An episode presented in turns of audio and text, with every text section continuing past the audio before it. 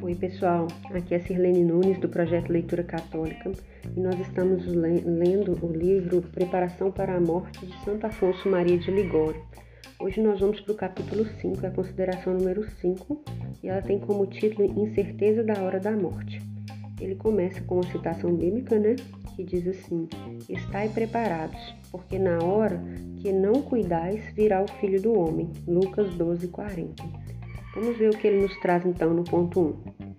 É certo que todos temos de morrer, mas é incerto quando.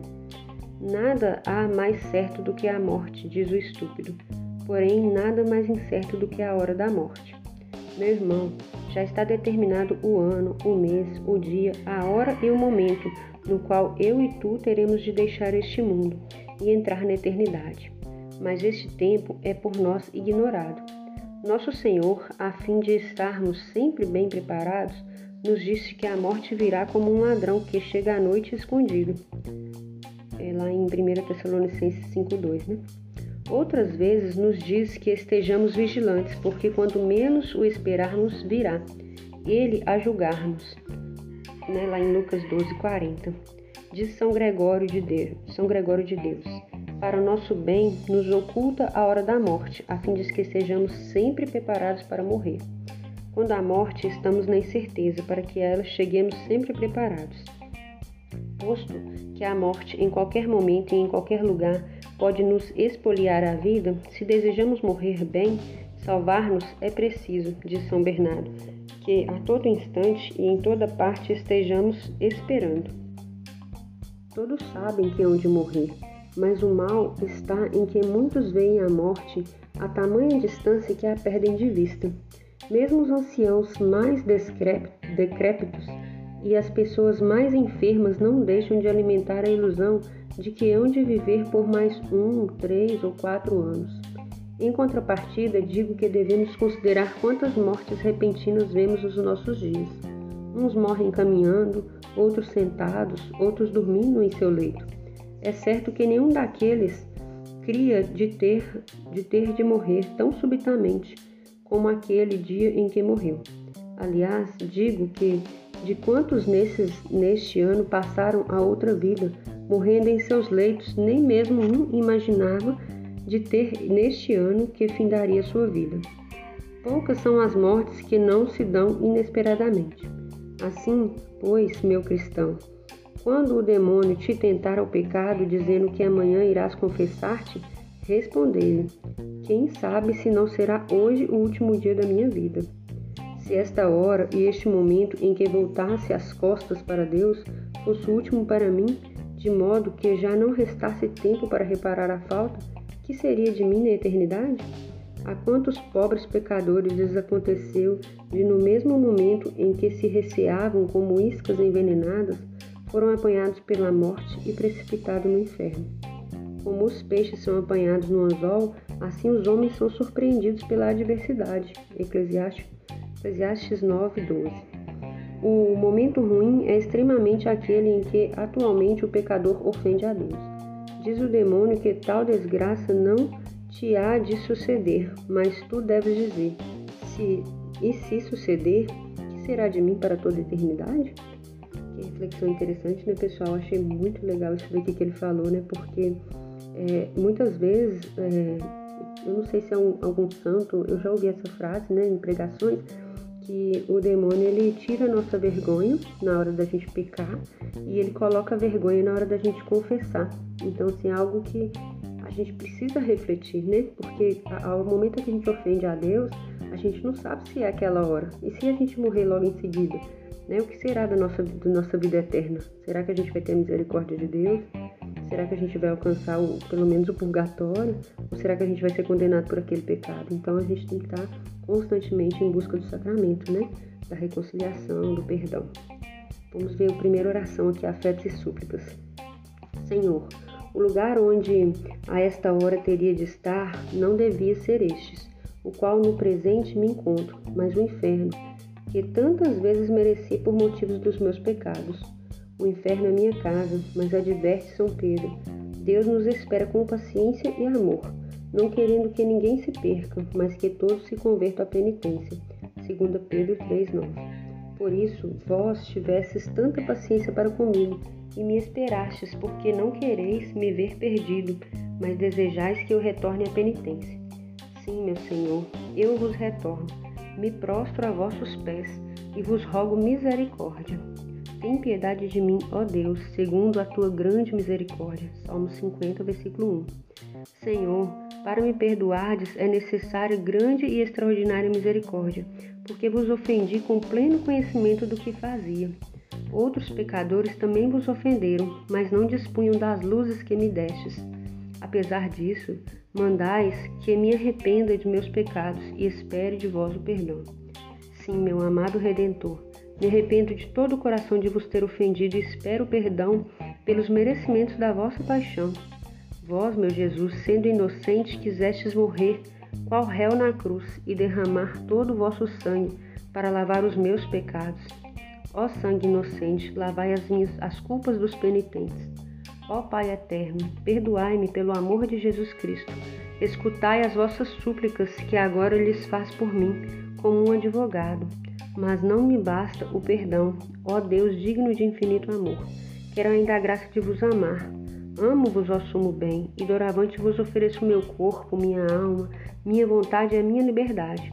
Quero de hoje em diante evitar não somente as ofensas graves, mas também as leves. Desejo fugir de toda má ocasião. Não nos leveis à tentação. Livra-me, livra-me, vós, pelo amor de Jesus Cristo daquelas ocasiões que vos possa ofender. Livra-me do mal, livra-me do pecado, e logo castigai-me como quiserdes. Aceito todas as enfermidades, enfermidades, dores e perdas que desejais enviar-me. Me basta que não perca a vossa graça e o vosso amor. Prometestes dar tudo que vos for pedido. Estas duas graças vos peço, a santa perseverança e a graça de vos amar. Ó Maria, Mãe de Misericórdia, rogai por mim e eu confio em vós. Que linda oração, belíssima, belíssima. Ponto 2. O Senhor não nos quer ver perdidos e, portanto, não cessa de advertir-vos que mudemos a vida e ameaça o castigo. Se não vos converterdes, vibrará a espada. Salmo 7,13. Vede, diz em outra parte, quantos, porque não quiseram emendar-se, quando menos imaginavam, viviam em paz, seguros de terem de viver por muitos anos, repentinamente o surpreendeu a morte. Quando dizem paz e segurança, então lhes, devo... então lhes sobrevirá uma destruição repentina. 1 Tessalonicenses 5,3 Disse-nos também: Se não fizerdes penitências, todos haveis de perecer. Porque tantos avisos de castigos antes de infligi-los? Senão porque Ele quer que nos emendemos de tal modo que evitemos a morte funesta? Quem sobre, sobreavisa, atentai, não tem a intenção de nos matar, diz Santo Agostinho. Aquele que grita a ti não quer ferir-te. Só uma pausa aqui, né, pessoal? Então, assim, o que, que ele está dizendo? Porque algumas palavras são de uma escrita um pouco mais é, rebuscada, vamos dizer assim, né? É, ele está dizendo que aquele que avisa, né, como se diz entre, no popular, aquele que avisa amigo é. Então Deus sempre avisa. Ele sempre alerta que a gente deve voltar, que a gente deve pedir perdão, que a gente deve arrepender. Então, basicamente, é isso que ele está dizendo nesse trecho que a gente leu aqui. Continuando. É mister, pois, que preparemos nossas contas antes que chegue o dia da cobrança. Cristão meu, se durante a noite de hoje tiver, devesses morrer e ficasses decididas assim a tua salvação eterna, o que dirias? Estariam as contas bem preparadas? Quanto não darias talvez para obter de Deus a trégua de mais um ano, um mês ou ao menos de um dia? Porque agora que Deus já te concede este tempo, não ajusta a tua consciência? Acaso não pode ser este o teu último dia? Não tardes em te converter ao Senhor, e não o adies, porque sua ira poderá irromper de súbito e no tempo da vingança te perderás. Eclesiástico 5, 8, 9. Para salvar-te, meu irmão, é preciso deixar o pecado. E se algum dia has de abandoná-lo, por que não o deixas desde já? Dizia Santo Agostinho. Esperas talvez que chegue a morte? Mas o momento da morte para os obstinados não é tempo de perdão, mas de vingança. No tempo da vingança perder-te-ás. Se alguém te deve uma grande soma, tratas de segurar o pagamento por meio da obrigação escrita, firmada pelo devedor, dizendo: Quem sabe o que pode me suceder? E por que não utilizas, pois, a mesma precaução para com a tua alma, que vale extremamente mais do que aquela soma? Por que não dizes também: Quem sabe o que pode me ocorrer? Se, se perderes aquela soma, não, não perderás tudo e ainda que com, com ela perdesse todo o seu patrimônio, ficaria a esperança de poder recuperá-lo. Mas se ao morrer perdesse a sua alma, então tudo estaria verdadeiramente perdido, e não te restaria mais esperança de recobrar coisa alguma. Sois diligente em, em arrolar todos os bens de que és possuidor, com receio de que se percam quando sobreviver, sobrevier a morte repentina.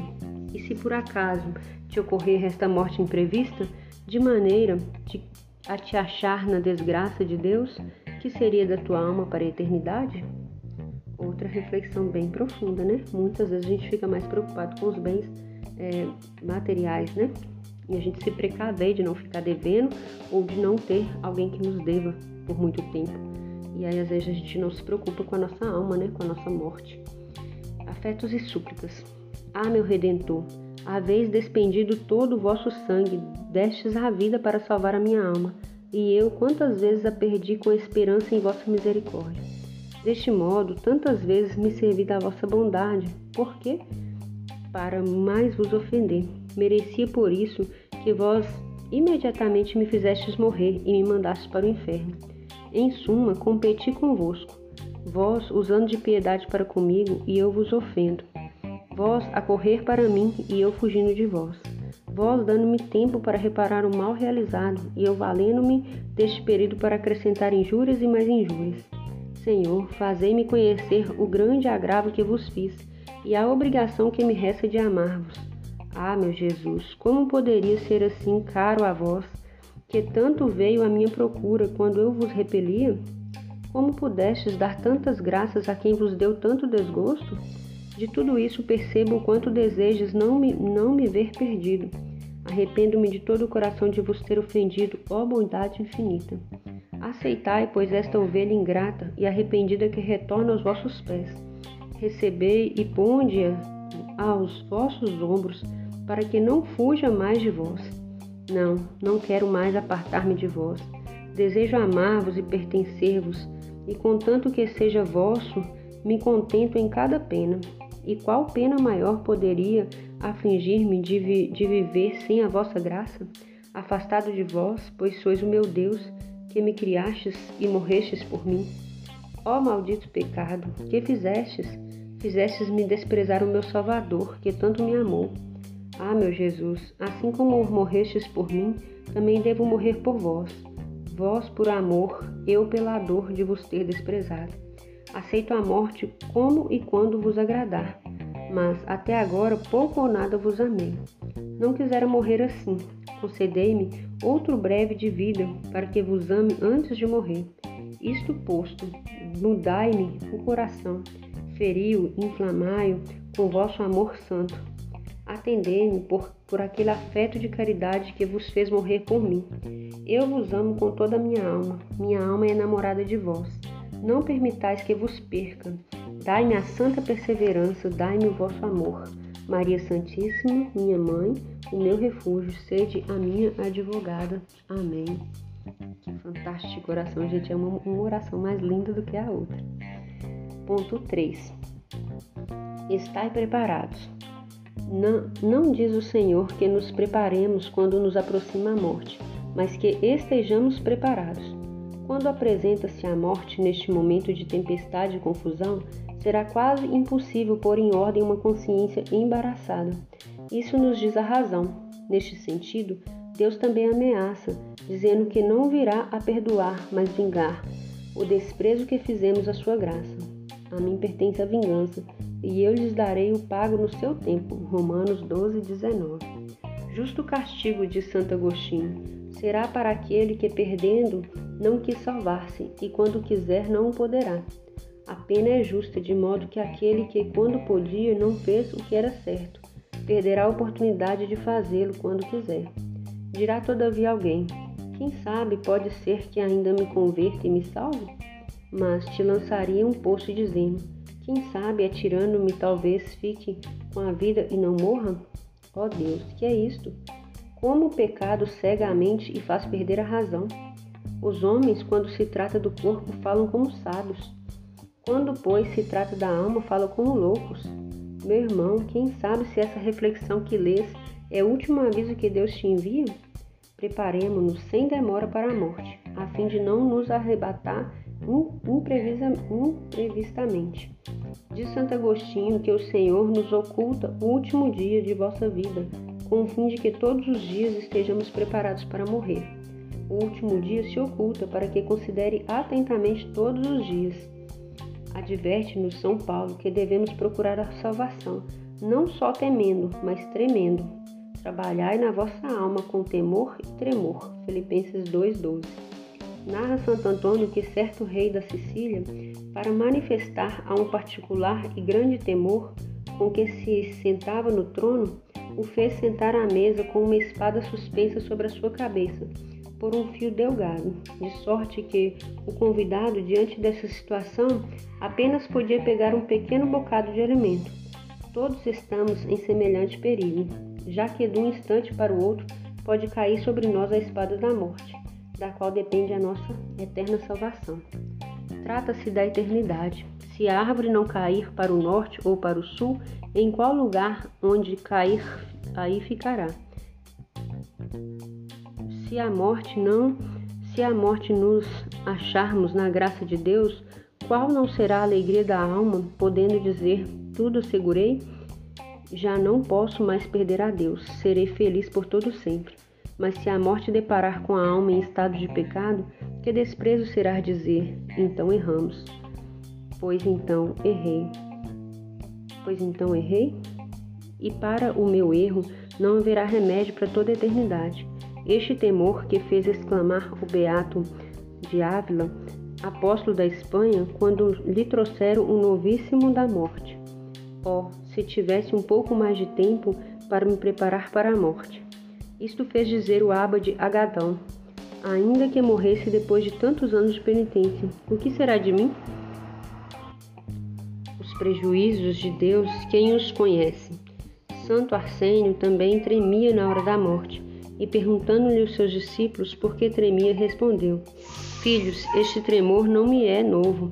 Tive-o sempre em toda a minha vida. Mas que alguém tremia, ó Santo Jó, dizendo: Quem será o que será de mim quando Deus se levantar para me julgar? Quando me interrogar, o que responderei? Jó 31:14. Afetos e súplicas.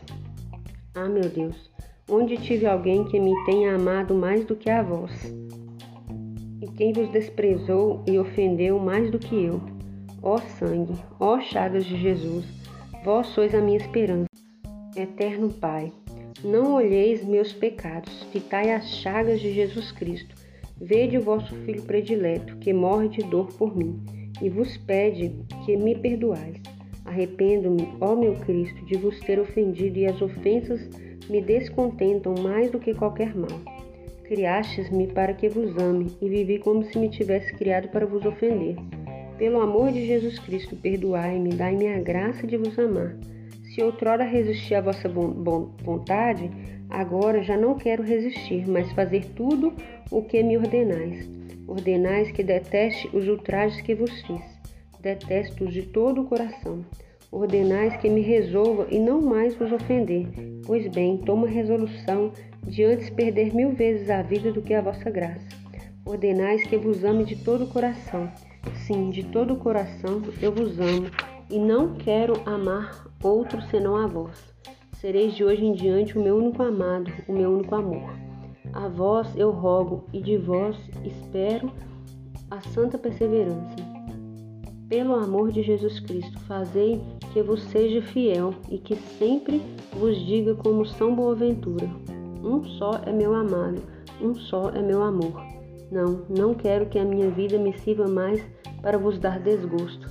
Quero que me sirva somente para chorar os desgostos que vos dei e para vos amar. Maria, minha mãe, intercedei por todos aqueles que de vós se recomendam e rogai também a Jesus por mim. Amém. Belíssima oração, pessoal. Então, essa reflexão de hoje foi bem profunda, né? Que a gente possa deixar que essas palavras caiam na nossa alma e que a gente busque o sacramento da reconciliação constantemente. Em nome do Pai, do Filho e do Espírito Santo. Amém.